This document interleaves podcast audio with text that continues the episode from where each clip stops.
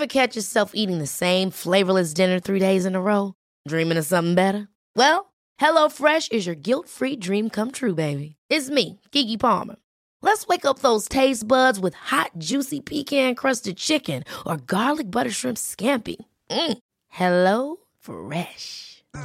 Stop dreaming of all the delicious possibilities and dig in at HelloFresh.com. Let's get this dinner party started.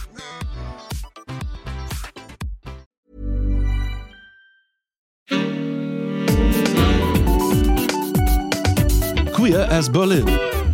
Der Schwule Hauptstadt Podcast mit Michael Mayer.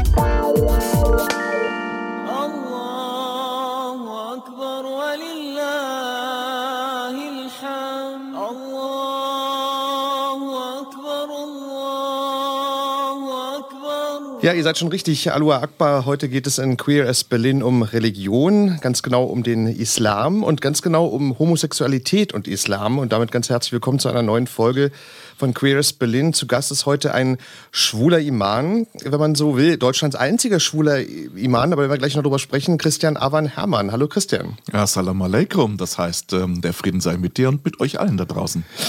Ähm, ja, Schwulsein und Islam ähm, ist ja, wenn man jetzt so nachdenkt, so zwei Dinge, die nicht so unbedingt äh, zusammenpassen. Du bist ja ähm, konvertit, wie man so sagt. Was ist denn für dich ähm, das Attraktive am Islam gewesen, dass du gesagt hast, okay, das ist jetzt die Religion deiner Wahl und eben nicht ähm, Christentum, Judentum. Also was fandst du jetzt an der Religion so attraktiv, dass du gesagt hast, du willst äh, zum Islam konvertieren?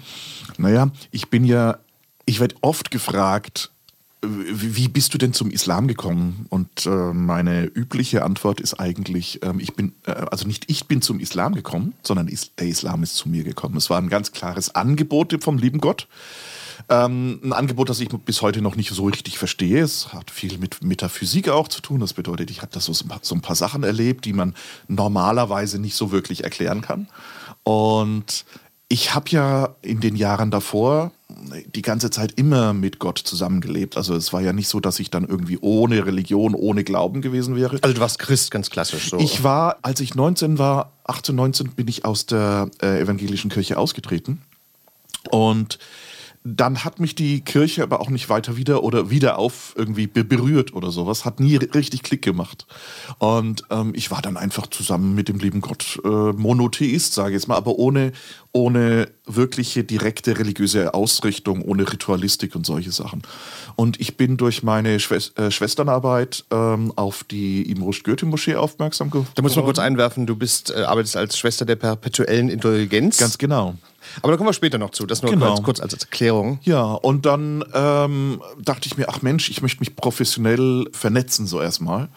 Und das hat eine Bewegung, da hat, hat sich was bewegt, da hat das hat was ausgelöst, das hat direkt mit mir resoniert. Und dann habe ich mir gedacht, naja, dann wirst du wohl Muslim werden, auch wenn die Vorstellung, die selten, also es war natürlich schon ein bisschen abgefahren.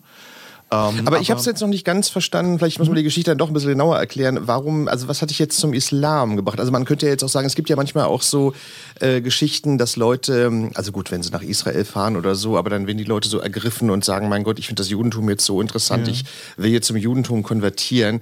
Was war denn jetzt so genau der Impuls, dass du gesagt hast, nee, für dich ist der Islam jetzt äh, äh, die Religion, wo du zugehörig dich fühlst und da deinen dein Glauben drin wiederfindest? Ja, der Impuls war schon die Reaktion auf das, was der liebe Gott mir ge äh, gezeigt hat. Das ist schon so auch so. Ja, Aber hab- kannst du das erzählen? Was hat der liebe Das kann Gott ich. Also zum Beispiel, als ich in der Moschee das erste Mal war, habe ich ähm, an der Wand die Gebetsrichtung nach Mekka gesehen. Das war auch eine Wahrnehmung, die von den anderen Leuten, die da waren, nicht geteilt wurden. Also das war eine Wahrnehmung für mich selber.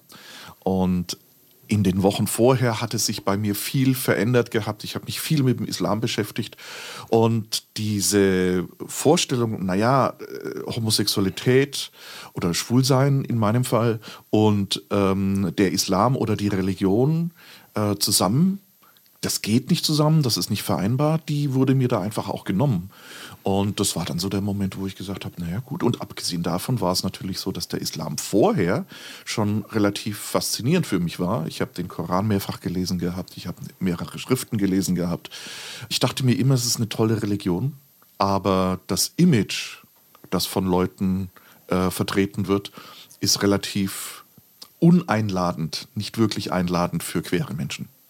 Aber normalerweise ist es ja so, ähm, also wenn man jetzt in eine in Anführungszeichen jetzt normale Moschee geht, dann ist ja Homosexualität nicht unbedingt etwas, was da so integriert wird. Also ko- korrigiere mich, wenn ich da falsch liege, aber es ist ja nicht unbedingt jetzt so, so der Normalzustand.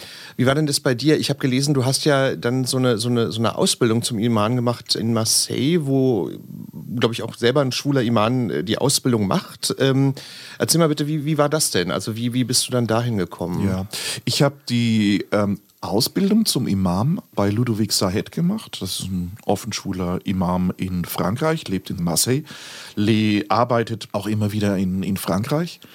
Die Ausbildung war hauptsächlich ähm, via Skype. Das heißt, wir hatten regelmäßige Kurse ähm, in, in Skype, Online-Schaltungen mit mehreren Workshops direkt auch in Marseille.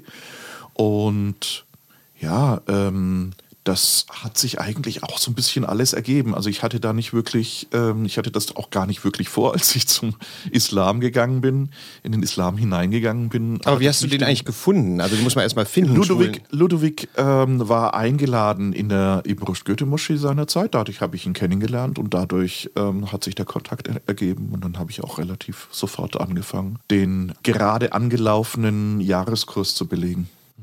Vielleicht muss man das noch mal klären. Ist eigentlich diese Ausbildung zum Imam, ist das im Islam eigentlich noch anders als äh, in der christlichen Kirche? Ich meine, in der christlichen Kirche ist das ja ein sehr langwieriger Prozess, wenn ich das richtig sehe. Aber ähm, ist das da irgendwie, wie ist denn das anders geregelt im, im Islam, dass man dann irgendwie auch sagen kann, hallo, ich bin jetzt Imam?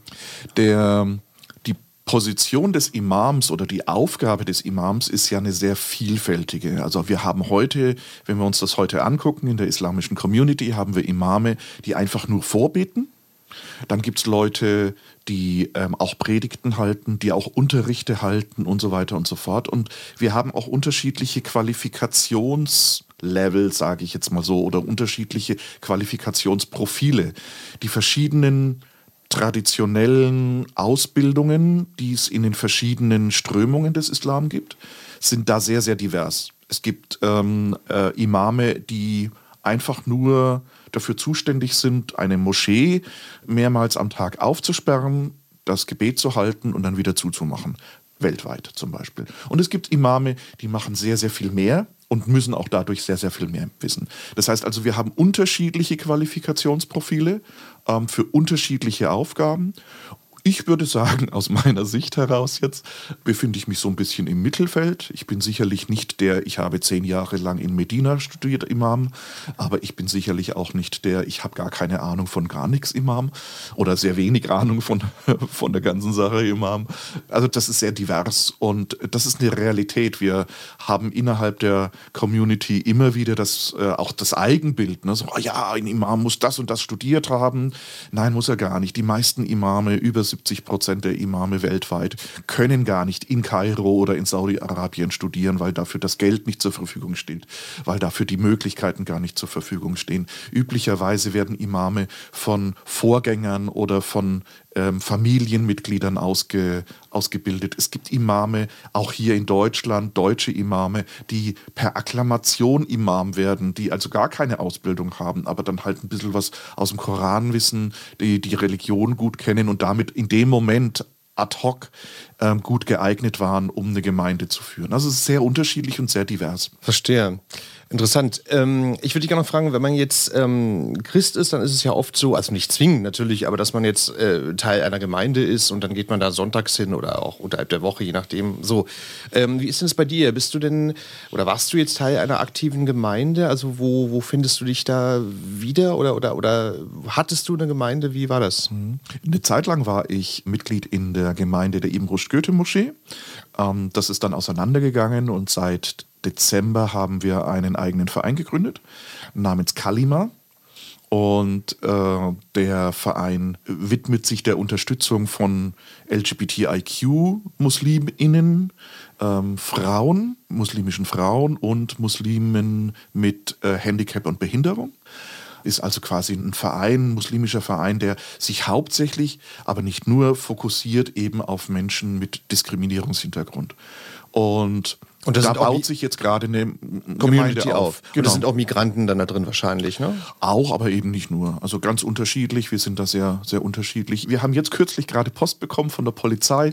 Die haben uns jetzt eingestuft als Ausländerverein. Als Ausländerverein wird man eingestuft, wenn überwiegend die Mitglieder und die Vorstände überwiegend Ausländer sind. Das heißt also Leute, die keinen deutschen Pass und keinen EU-Pass haben. Das ist eine falsche Einschätzung. Das ist eine falsche Ein Einordnung. Da müssen wir jetzt noch Widerspruch ein einheben. Ähm, 95 Prozent unserer Leute haben deutschen Pass. Ähm, also Aber so was heißt denn das Ausländerverein? Das ist eine merkwürdige Einstufung auch. Also ich meine, was heißt denn das genau? Also warum ist es jetzt für die so wichtig, euch als Ausländerverein einzustufen? Ausländervereine ähm, werden, ich sage jetzt mal so ein bisschen mehr beobachtet. Das heißt also, die äh, Änderungen am Vorstand, ähm, Satzungsänderungen, ähnliche Sachen werden ja normalerweise immer an das Amtsgericht, Registergericht äh, hier in, in Berlin, Charlottenburg ähm, weitergegeben. Und Ausländervereine müssen das auch an die Polizei geben. Das heißt also, die Polizei, ich würde jetzt nicht sagen überwacht, aber ja, beobachtet, sage ich jetzt mal so, oder, oder verfolgt sozusagen mit, was bei Vereinen passiert, die hauptsächlich aus nicht-deutschen, nicht-EU-Bürgern bestehen. Dahingehend ist das für uns sehr verblüffend, dass wir so eingestuft werden. Interessant ist, dass alle anderen muslimischen Vereine, soweit ich jetzt äh, äh, im momentan äh, informiert bin, hier in, in Berlin, nicht so eingestuft wurden. Wir werden so eingestuft. Ich finde es sehr lustig, dass ein Verein, der sich explizit an die Unterstützung von LGBTIQ-MuslimInnen wendet, dann in so, eine, in so eine Kategorie eingestuft wird. Da frage ich mich, ob da die, die entsprechende Behörde, das, das, die entsprechende Abteilung wirklich auf dem, auf dem aktuellen Stand ist, was die wirklichen Kriterien sind, um eben Vereine als Ausländervereine zu identifizieren, weil tatsächlich gibt es da gar keine Hinweise dafür. Ich würde gerne ganz kurz noch mal ein kleines Stück zurückgehen, bevor wir jetzt weiter über den Islam sprechen. Das ist hochspannend. Aber ähm, als du beschlossen hast zu konvertieren, wie waren das eigentlich in deinem Freundeskreis? Also waren die Leute überrascht oder haben die gesagt, hast du einen Knall? Oder also, ich gibt es ja un- unterschiedliche Reaktionen, die da vielleicht irgendwie kommen könnten. Wie waren das so in deinem Freundeskreis? Die Reaktionen waren völlig entspannt. Das liegt sicherlich daran oder lag daran, dass ich selber mit dem Thema sehr entspannt war. Ähm, ich wurde ja nicht von heute auf morgen zu einem radikalen Islamisten. Ich habe nicht von heute auf morgen meine Meinung in Bezug auf viele äh, gesellschaftliche Themen geändert. Ich war immer noch der Christian, wie er vorher war, also die Person. Aber es ist ja trotzdem ein Schritt, sagen wir mal so. Ne? Ist ja Es ist ein Schritt, ja natürlich, aber auf der anderen Seite war das ja ein Schritt, der für die um, für meine Umgebung nicht bedrohlich war. Im Gegenteil, es war inspirierend. Die Leute haben mich gefragt, sag mal, wie ist denn das so und so? Dann habe ich das erklärt. Und es war ja ohnehin von Anfang an so, dass ich jetzt nicht unbedingt gerade ein Muslim war, der übertraditionelle oder vielleicht sogar radikale Vorstellungen hatte. Also das war ja nicht so. Ich war von Anfang an ähm, ein, ein, ein Muslim oder, oder bin ja bis heute noch ein Muslim mit einem liberal-inklusiven äh, Islamverständnis. Und damit ähm, war das alles, alles easy. Also ich war vor dem Schritt in den Islam äh, Feminist und bin es jetzt immer noch und dadurch hat sich ja da nichts geändert. Und auch bei deiner Familie war auch ganz entspannt. Na, so, viel, so viel Familie habe ich ja nicht mehr. Ich habe nur noch eine Schwester. Äh, meine Eltern sind gestorben, Großeltern schon lange. Und ähm, mit meiner Schwester ist das war alles gut, ja natürlich. Ich würde jetzt gerne mal so ein bisschen den Kreis mal aufmachen. Und zwar, das ist jetzt eine ganz schwere Frage, die jetzt kommt, aber trotzdem spannend. Und zwar, also es gibt ja, da hatten wir im Vorgespräch auch ein bisschen drüber gesprochen, so eine Sichtweise auf den Islam, die ist ja oft, also, also in Europa oder, oder USA oder also in der westlichen Welt, sagen wir mal so, ja sehr negativ ist. Das hat ja ganz viel zu tun äh, mit ja, radikalem Islam, Terroranschlägen, äh, Geschichten über Ehrenmorde, also so die ganze, das ganze thematische Spektrum.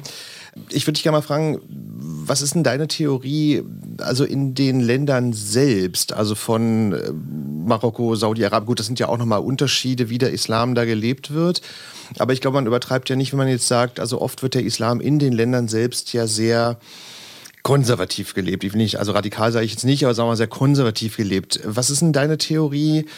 Warum ist denn das so? Ist das jetzt was, was von oben so aufoktroyiert wird den Leuten und die Leute wollen das zum Teil selber gar nicht? Oder warum, warum wird der Islam da oft so, ja, konservativ oder vielleicht manchmal sogar extrem gelebt, deiner Meinung nach?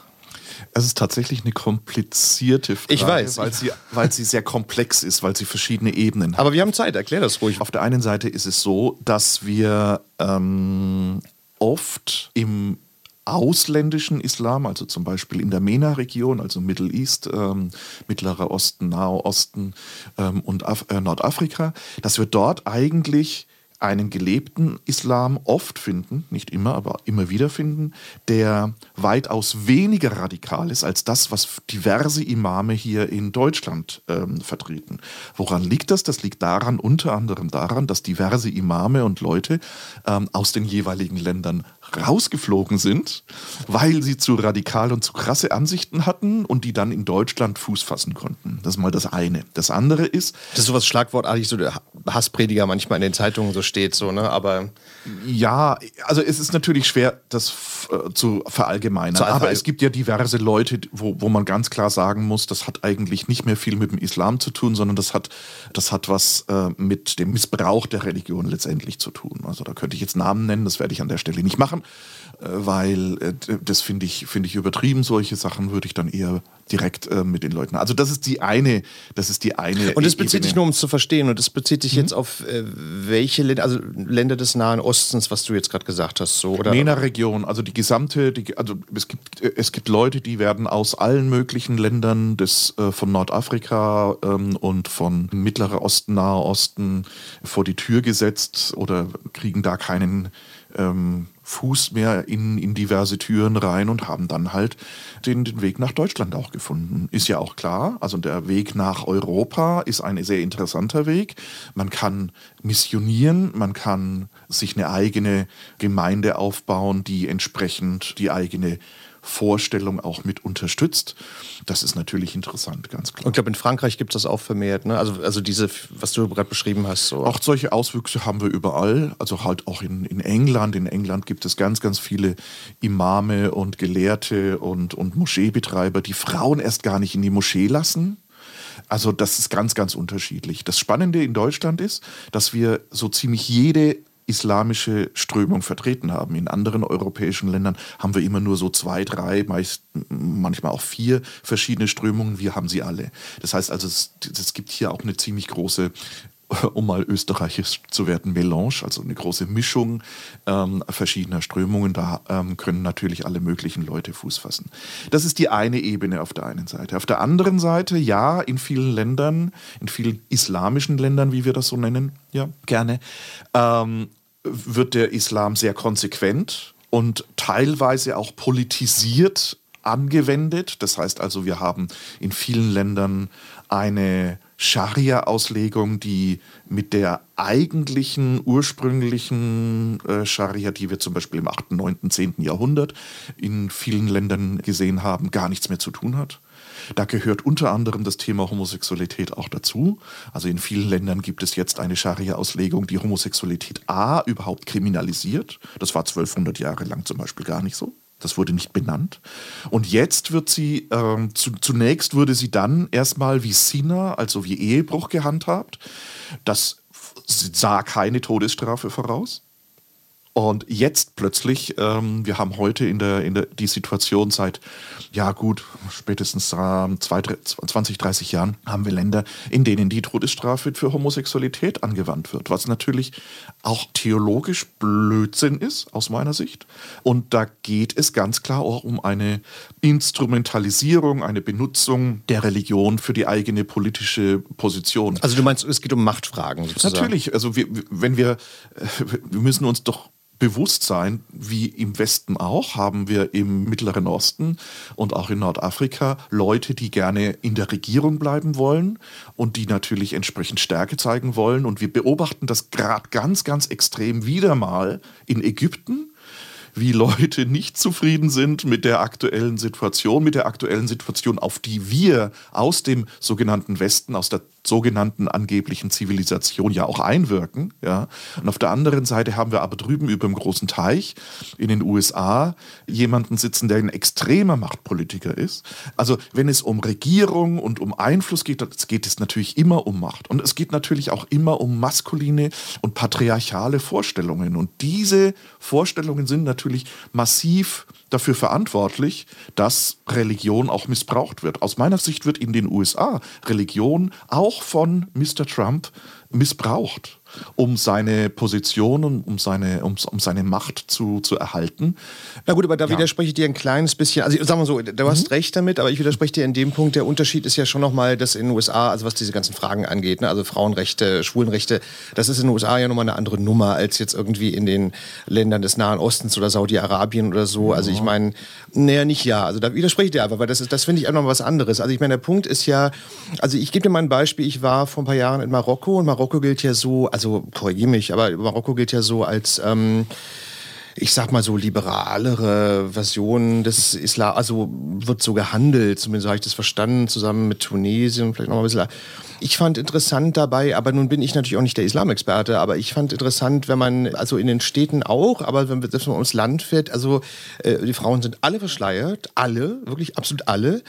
Ähm, gut, Alkohol sowieso ist ja auch so ein, so ein Thema, gibt es dann, ist ja hoffentlich in Ordnung so, aber, aber ich, ich sag mal so, ich will darauf hinaus, ich fand selbst in Marokko die Art, wie da der Islam gelebt wird, also für unser Verständnis unfassbar konservativ. Und ich habe gedacht, meine Güte, wenn das jetzt schon die liberale Auslegung ist, dann möchte ich gar nicht wissen, wie das jetzt im Iran ist oder in Saudi-Arabien. Und äh, ich frage mich dann dabei, woher kommt denn das? Also ist das jetzt von oben aufoktroyiert und die Leute selber wollen das zum Teil gar nicht? Oder ist das vielleicht auch so ein Problem, dass man sich aus diesen Zwängen da so befreien muss? Das ist ja auch nicht so einfach dann irgendwie, wenn man in familiären Strukturen ist oder so. Aber ich fand das schon im negativen Sinne echt überraschend. Also, weil das war wirklich, äh, ja, also ich als jemand, der sich da nicht so auskennt, also wie ist denn da dein Eindruck so äh, von den, von den Ländern? Also, also zuerst noch mal kurz zu Mr. Trump. Ja, genau. Ich bin durchaus der Meinung, dass ähm, dass das alles nicht so glänzt, äh, also dass nicht alles Gold ist, was glänzt.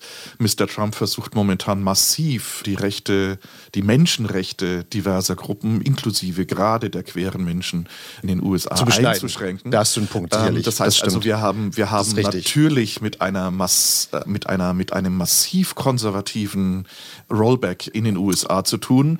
Wir müssen uns auch bewusst machen, dass die USA jetzt auch nicht gerade der Supervorreiter war in Bezug auf die Öffnung der Ehe für alle. Da waren die eher spät dran. Auch wenn wir noch später dran waren, waren die nicht die Ersten. Die Ersten waren ganz klar zum Beispiel Spanien. Aber es ist ein anderes Thema. Wir haben in islamischen Ländern grundsätzlich immer ein Gefälle in Bezug auf Konservatismus, in Bezug auf Religion, von der Stadt, von der Großstadt zum Land.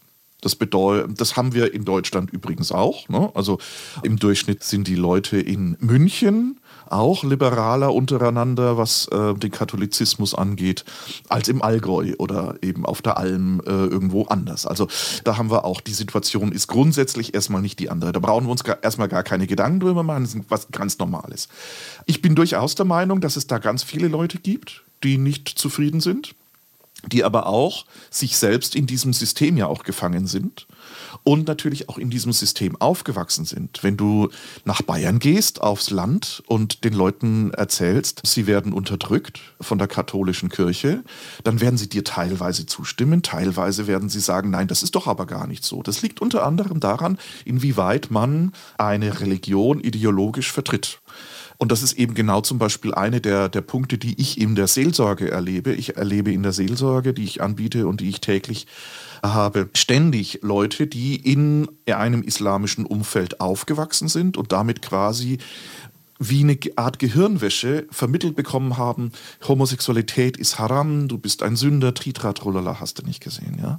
Und das, also wenn dir das ständig vorgelebt und ständig vorerzählt wird, dann wirst du es auch, dann wirst du es auch verinnerlichen und sich davon zu lösen ist sehr schwierig. Und wir sehen gerade am, am Beispiel Ägypten, wie schwierig es ist, dass die Leute Dinge selbst in die Hand nehmen. Wir sehen das am Beispiel vom Iran. Das Sinnvollste, was ich mir manchmal denke, und ich bin kein Politiker und ich möchte eigentlich auch gar keine politischen Aussagen machen, aber manchmal denke ich mir, wir sollten diese Länder einfach mal in Ruhe lassen, politisch gesehen, Ja, da bin ich dann plötzlich wieder bei den, bei den USA, deren, deren Einfluss da ganz massiv ist. Aber eben natürlich auch bei Großbritannien und bei anderen Ländern. Aber ich denke mir manchmal so, es wäre vielleicht mal sinnvoll, die, Leute selbst entscheiden zu lassen und die, die, die Länder sich selber entwickeln zu lassen und nicht ständig von unserer Seite her so eine Art modernen Kolonialismus unserer gesellschaftlichen Vorstellungen und unserer politischen Vorstellungen reinzutragen, weil das führt letztendlich nur zu Spannungen, die die Leute teilweise oft auch gar nicht aushalten und wo dann es auch zu einer Konservatisierung, Konservatisierung, Konservat Ja, kann man schon so sagen, ja. ähm, auch führt. Und auf der anderen Seite sieht man, sieht man an einigen Stellen in der islamischen Welt durchaus Entwicklungen. Ich bin ja immer dafür, dass man positive Dinge bestärken statt den Mangel oder negative Dinge zu bemängeln ähm, sollte.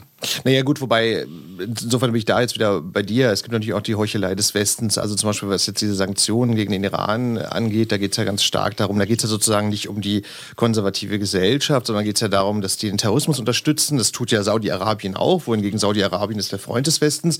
Aber nichtsdestotrotz äh, bleibt ja schon festzuhalten, dass ja beides schon also zu kritisieren ist und auch zu sanktionieren ist. Also gut, beim Saudi-Arabien tun wir es nicht, aber ich meine, das sind ja Geschichten, wo ich dann denke, weil du gesagt hast, man sollte sich raushalten. Also das sind ja schon Geschichten, die nicht so ganz unwichtig sind, die kann man jetzt auch nicht ignorieren. Ne? Also das ist ja auch, äh, ich glaube, das Problem scheint mir auch zu sein, dass einfach so, so ganz viel in den arabischen Welten, äh, arabischen Ländern so eine, so eine Vermischung ist von Politik und Religion. Ne? Absolut, ja, natürlich. Die gibt es. Ähm, die gibt es bei uns aber auch. Also wenn wir uns überlegen, jetzt am, Wochen, am Wochenende oder gestern oder so, habe ich gelesen, dass die äh, CSU, in, dass so eine, eine äh, kommunale Vertretung von der CSU die Leute auf die Bibel schwören lässt. Also diese Vermischung gibt es auch. Ich dachte immer, dass wir hier so eine Sek ein säkularer Staat sind, sind wir aber teilweise gar nicht. Ähm, der Punkt ist der, dass äh, Sanktionspolitik ein, ein schwieriges Thema ist. Und da reden wir natürlich über eine Sanktionspolitik, die aber auch von einer von einer stets, aktuell stets konservativ angeführten Regierung äh, stattfindet hier in Deutschland.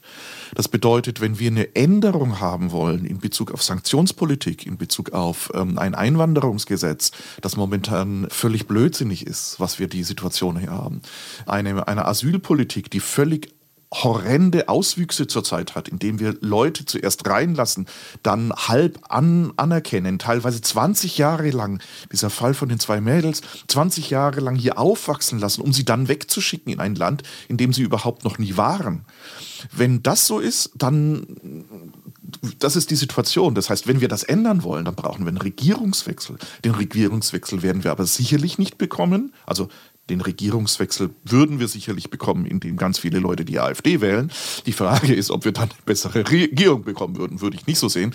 Aber ähm, also wenn wir da, wenn wir da Veränderungen haben wollen, wenn wir da konsequentere Aussagen und Haltungen haben wollen, dann sollten wir es halt vielleicht mal mit anderen Parteien versuchen und vielleicht eben mal, mal nicht mit den Konservativen, um dann gegen andere Konservative, ich meine, wo, wo soll das dann hingehen? Das, ne? da stimme ich dir zu. Aber wo ich dir widerspreche, ich finde nicht, also weil wir ja darüber gesprochen haben, inwieweit äh, das einfach auch zum Beispiel für die L also LGBTIQ-Gemeinde ja ein Problem ist in den Ländern, dass der Zugriff sozusagen so der, der, der Politik oder der Religion in den Ländern, der erscheint mir ja, also ich will nicht gerade sagen totalitär, aber das ist ja schon erheblich schärfer, strikter, durchgreifender als bei uns. Also wo ich dir ein bisschen widerspreche, also ich bin kein Fan der CSU, aber das ist ja nochmal eine andere Nummer in den Ländern so. Ne? Und, Wir äh, müssen uns aber natürlich, wir müssen uns natürlich äh, überlegen, woher ist es gekommen? Ja, warum sind die Religionsbehörden und die Länder so drauf, wie sie drauf sind. Und unter anderem ist das unsere Verantwortung mit. Warum ist das unsere Verantwortung? Weil wir in diese Länder einmarschiert sind. Wir wollten da unser, wir wollten unser, unser Stück vom Kuchen abhaben. Auch die Deutschen. Die Deutschen wollten unbedingt einen Mittelmeerzugang in Bagdad haben. Unter anderem war das dann das Problem, dass das nicht geklappt hat wegen des Ersten Weltkriegs. Jede Menge Länder wollten da unten mitmischen. Die Übernahme der Strafgesetze der Briten und der Franzosen in Bezug auf LGBTIQ, speziell auf Homosexualität, ähm, war überhaupt der Anlass, warum das überhaupt kriminalisiert wurde innerhalb der islamischen Länder. Organisation, eine straffe Organisation der Religion hat stattgefunden, weil das Osmanische Reich plötzlich Kolonialmächte vor sich stehen hatte und gesehen hat, hoppla, die sind organisiert, ne, dann organisieren wir uns auch mal. Also wir dürfen uns nicht in eine die und wir Position begeben. Wir dürfen da nicht sagen, ach naja, die sind ja so und so und wir sind aber ja toll. Nein, sind wir nicht. Wir sind effektiv mitverantwortlich für die Situation. Zum einen in der Vergangenheit, aber heute auch noch. Ja, also es kann natürlich, wie, wie, wie kann es sein, dass wir ähm, eine Außenpolitik haben, die dann halt dazu führt, dass letztendlich Kriege stattfinden, dass wir Waffen dahin äh, liefern, wo Kriege geführt werden. Das kann, das kann aus, also das ist meine persönliche Meinung. Ich bin, ich bin jemand, der den Frieden ähm, vertritt und damit natürlich auch eine der islamischen Ideen. Das kann es nicht sein. Also es klar, kann, ne? gilt ja für das- Afrika auch, klar. ja, natürlich. und das ist eben genau der, das ist eben genau der Punkt, wo ich, wo ich, wo ich sagen muss, wenn wir das, wenn wir das verändern wollen, dann müssen wir da halt entsprechend gucken, wer das verändern kann. Mit der jetzigen aktuellen Regierung werden wir das nicht können, weil die jetzige aktuelle Regierung nicht aus einer, noch nicht mal nur konservativ geprägt ist, sondern natürlich auch aus Unternehmersicht geprägt es ist. geht auch um wirtschaftliche Interessen. Exakt, klar, ja. genau. Und Ja. wirtschaftliche Interessen kannst du wunderbar mit Sa- Saudi-Arabien zusammen machen. Waffenlieferungen rauf und runter macht der Herr Trump ganz, genauso. Ähm, das bedeutet, dass, da wird ganz viel Geld hin und her geschattelt. Das ist auch wichtig natürlich aus der Sicht. Und da bleiben dann halt auch vielleicht mal die einen oder anderen religiösen Werte auch auf der, auf der Dings. Also ich mache ganz klar, jetzt mal ein bisschen pauschalisiert, der CDU, CSU ganz klar den Vorwurf, dass sie ihr christliches Weltbild oder die, ihre christliche Basis mit den Waffenlieferungen in Kriege hinein ganz klar über Bord wirft. Und das kann es meiner Meinung nach Absolut. Ich würde gern. sein. Das ist jetzt sehr ausgeufert. nein, das ist völlig in Ordnung. Die große Politik nur so ein bisschen verlassen und zwar. Ja, gerne. Ähm, ich würde dich gerne mal fragen und zwar, also darüber reden wir jetzt ja auch, also wie weit, äh, inwieweit man die Möglichkeit hat, also in den Ländern selbst, aber durchaus auch bei der muslimischen Gemeinde hier in Berlin oder in Deutschland, sozusagen die liberalen Kräfte, die toleranten Kräfte so ein bisschen zu fördern. Ich gebe dir mal ein Beispiel. Ich habe vor ein paar Monaten, da gab es eine Umfrage von der Deutschen Welle, die haben die gemacht in Amman in Jordanien. Und da haben die dann so junge Männer gefragt, ähm, also wenn deine Schwester mit einem fremden Mann ausgeht, halt, ne? Also kein Familienmitglied, sondern sind auch nicht verheiratet und so. Also was würdest du tun halt, ne? Und da war ganz interessant, gab auch ein paar Stimmen, die sagen, ja, nee, finden sie nicht toll, aber gut, sie würden mal mit ihnen reden. Da gab es aber auch ein paar Leute, die, äh, äh, ja, also die sperren wir ein. Einer meinte sogar, die bringt er um. So, also äh, junger Mann, also ganz krass im Grunde. Aber man muss ja sagen, ein paar waren auch ein bisschen toleranter. Wie meinst du denn, könnte man denn so liberale, tolerante ja, Kräfte da fördern? Also das ist, glaube ich, ein dickes Brett, was man da bohren muss. Also wie... Ich selber zum Beispiel bin mir völlig bewusst, dass ich nicht die gesamte Welt umkrempeln kann. Nein, nein, ist klar, aber... Ähm, und ähm, Wäre auch jetzt ein sehr dickes Brett, ja. Ich glaube, ich glaube, das Wichtigste und das, das, das, das Bedeutendste, was ich tun kann, ist vorbildhaft zu sein. Das ist übrigens auch ein Bereich meiner, meiner Arbeitsplatzbeschreibung als Imam. Ein Imam soll ein Vorbild sein, damit sich andere Leute quasi ein Vorbild nehmen können. Und ähm, das heißt, ich, äh, das heißt, das Vertreten von bestimmten Positionen, das, das Aufzeigen, wie kann man denn Dinge tun, ohne dass Leute unterdrückt werden, eingeschränkt werden, diskriminiert werden. Das aufzuzeigen macht viel aus. Wir le leben in einer internationalen, digitalisierten, globalen Welt. Globalisierten Welt. Das bedeutet, wenn ich heute ein Video aufnehme, in Englisch zum Beispiel, dann kann das die ganze Welt theoretisch sehen. Jeder, der Englisch versteht, kann sich daran dann auch orientieren. Und daran, darin liegt eine ganz klare Chance. Aus meiner Sicht ist es wichtig, dass wir die digitale Situation, die neuen Technologien nutzen, um ein Angebot da hinzustellen, zu sagen, hier komm, so geht's auch anders. Das tun jetzt aktuell schon ganz viele konservative Kräfte. Die Radikalen leider auch, ne? Die Radikalen leider auch, die machen das sehr gut. Ja, also ich denke nur an den aktuellen ähm, Salafismus und Wahhabismus hier in Deutschland. Ja, und ähm, es ist deutlich an der Zeit, dass wir da so ein bisschen auch eine Gegenposition hinstellen. Das heißt nicht, dass wir jetzt den Islam komplett über Bord werfen, sondern wir sagen, wie kann man wie kann man den Islam auch sehen? Wie kann man den Islam auch leben, ohne auf der einen Seite den Islam zu verlassen, also sprich Dinge über Bord zu werfen, und aber gleichzeitig dann eben ja miteinander in einer Gesellschaft besser funktionieren zu können. Und das geht einwandfrei. Das kann man, das kann man machen und wir zeigen das momentan. Seit Dezember gibt es den Verein.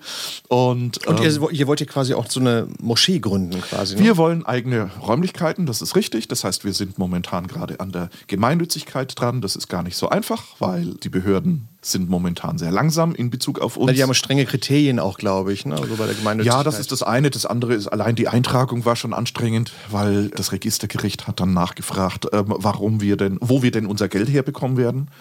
Das ist natürlich besonders lustig, dass ich, ich, weil ich nicht weiß, welche Spenden ich in fünf Jahren bekomme, kann ich denen das leider nicht sagen. Also es werden da schon auch so ein bisschen Hürden in den Weg gelegt, wo ich mir manchmal denke, so, klasse, weil du ein muslimischer Verein bist, hast du jetzt hier echt ein Kommunikationsthema. Aber egal. Also ja, wir wollen eine eigene Räumlichkeit haben. Da soll beraten und getroffen und natürlich auch gebetet werden. Und damit ist es eine Moschee natürlich, ja. Ich würde dich gerne noch was anderes fragen. Und zwar, ich habe äh, mehrere Interviews äh, mit dir gelesen. Und zwar, du hast, glaube ich, in der Siegessäule gesagt, das fand ich ganz interessant, ähm, dass du meinst, es gibt viel mehr Homosexualität im Islam, als man gemeinhin annimmt. Das ähm, ist so, ja. äh, ist ja irgendwie spannend. Also, wie meinst du das? Dass doch mehr wie Sex gehabt wird unter Männern? Oder Also wenn ich mit muslimischen Männern rede, das tue ich ja durchaus inzwischen relativ umfangreich. also Heteromännern meinst du jetzt? ganz unterschiedlich, ja, aber auch eben Schwulen ähm, oder, oder Bisexuellen oder noch nicht so ganz festgelegten ähm, äh, muslimischen Männern, dann bekomme ich ja auch dann doch durchaus den einen oder andere Rückmeldung, äh, wie, wie viel Sexualität denn läuft. Und wir müssen ganz klar davon ausgehen, dass unter muslimischen Männern die Anzahl der Männer, die mit Männern Sex hatten und haben, deutlich höher ist als bei nicht-muslimischen Männern hier in unserer Gesellschaft. Weil der Sex vor der Ehe damit der Frau Das nicht. liegt unter anderem auch daran, das liegt unter anderem aber auch daran, dass es um der inneren Beweisung, der, der inneren Beweis des, von Maskulinität geht.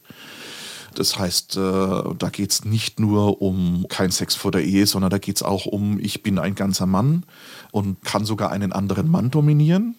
Ja, solche Sachen. Wobei ich gelesen habe, dass das ja auch so ein Thema ist, also dass man dann, also ja, dann top, also aktiv ist. Ja, ja, das auch. Es gibt, es gibt eben da auch diverse Regelungen in diversen Ländern und, und diverse, diverse Auffassungen, dass der Passive beim Analsex dann ähm, irgendwie schuld ist und der Aktive natürlich nicht und solche Geschichten.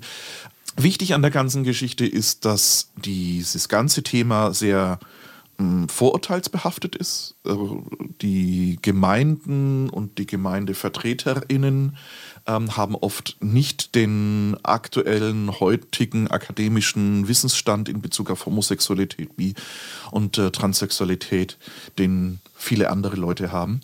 Und allein schon, wenn wir uns anschauen, diverse Erhebungen in der durchschnittlichen, also gar nicht spezifisch muslimischen, sondern grundsätzlich Bevölkerung von Deutschland, gab es jetzt eine Erhebung, äh, bei der 39 Prozent der Männer angegeben haben, sie seien bisexuell. Wirklich. Ja.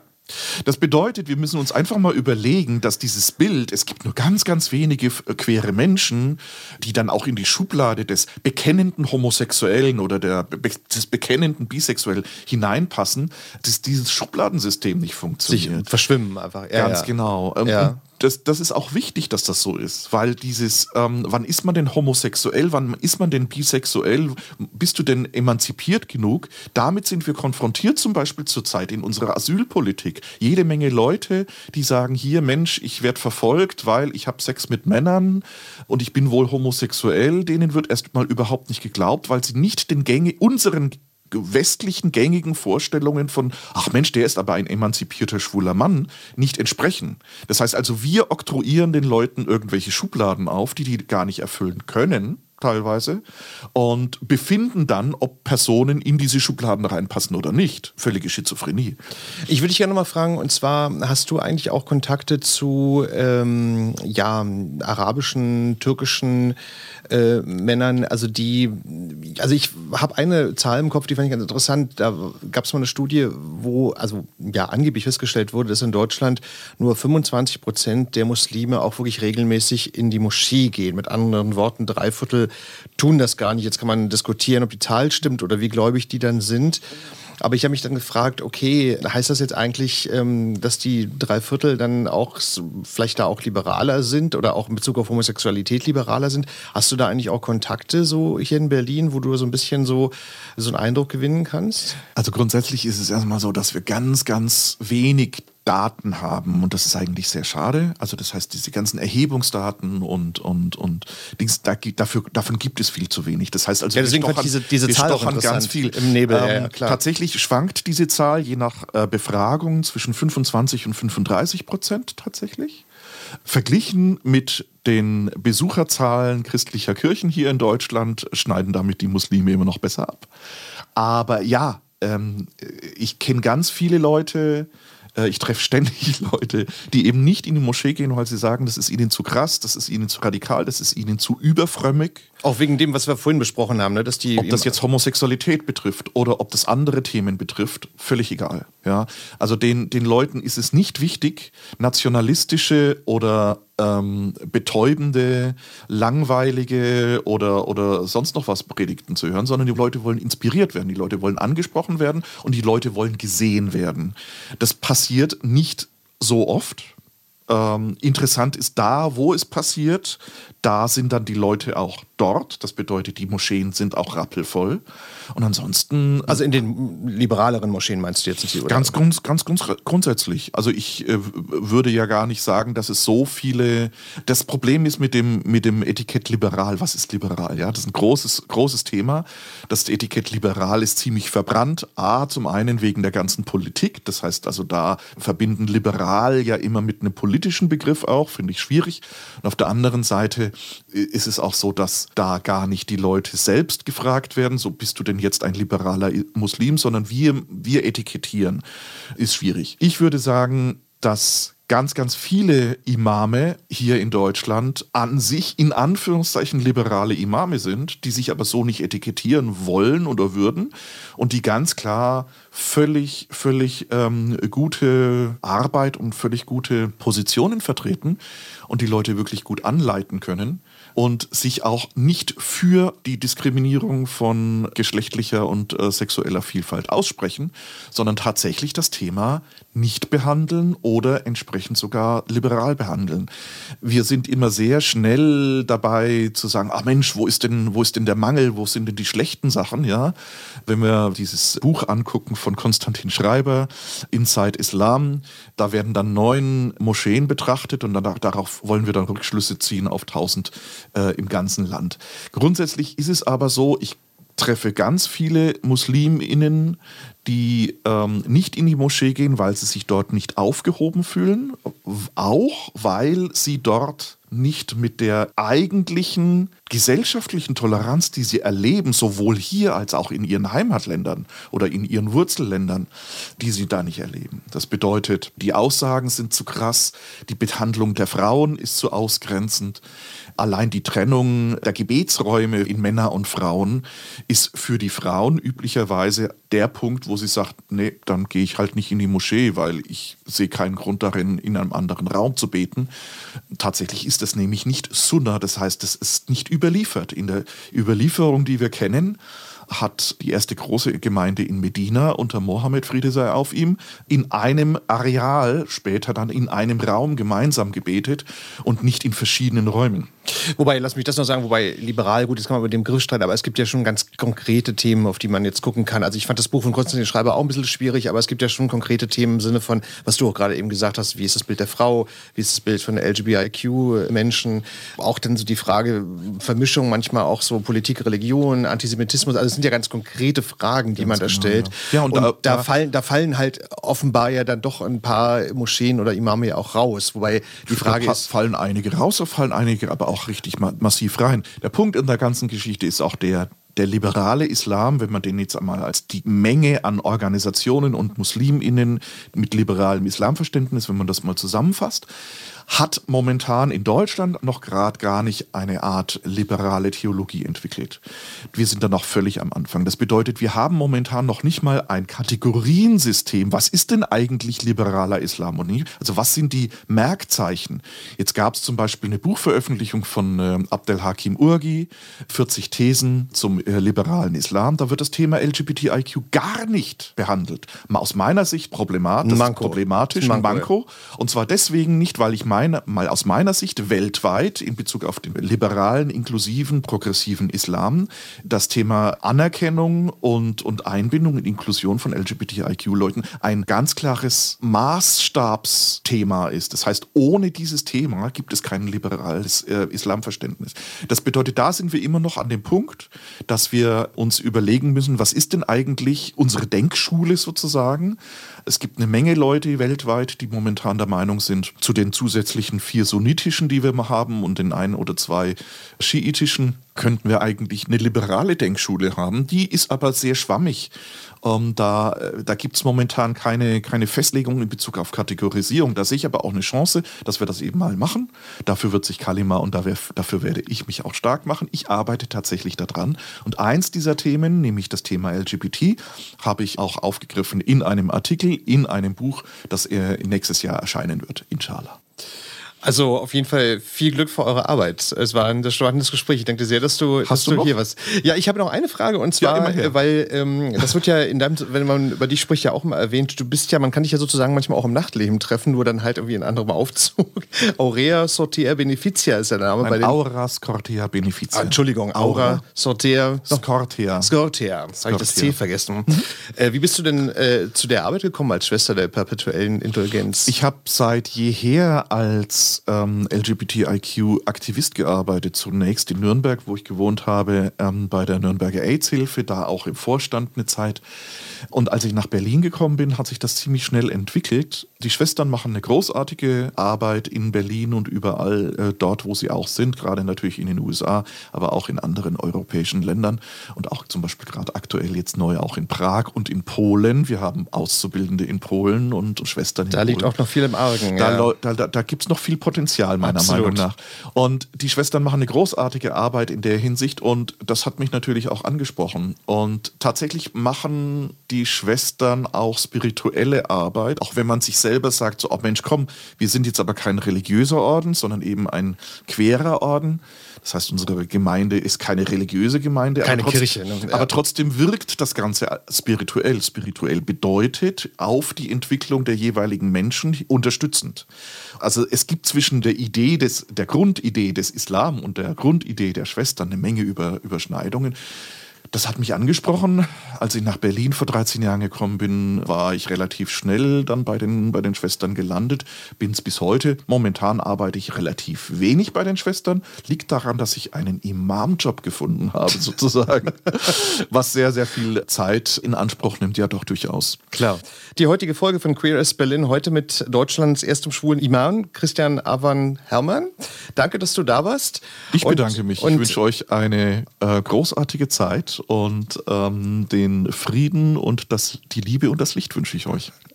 Alles Gute für eure Arbeit. Ja, wenn ihr noch mehr Infos haben wollt, dann besucht unsere Facebook-Seite unter Queer as Berlin zu finden. Habt vielen Dank fürs Zuhören und tschüss, bis zum nächsten Mal. Queer as Berlin. Der Schwule Hauptstadt Podcast mit Michael Mayer.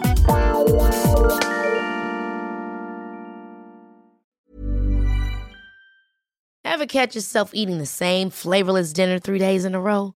Dreaming of something better? Well, HelloFresh is your guilt free dream come true, baby. It's me, Gigi Palmer.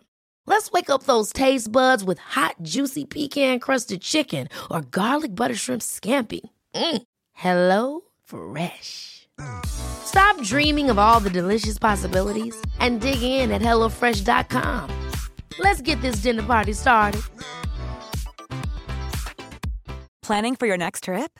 Elevate your travel style with Quince. Quince has all the jet setting essentials you'll want for your next getaway, like European linen, premium luggage options, buttery soft Italian leather bags, and so much more. And is all priced at 50 to 80% less than similar brands. Plus, Quince only works with factories that use safe and ethical manufacturing practices.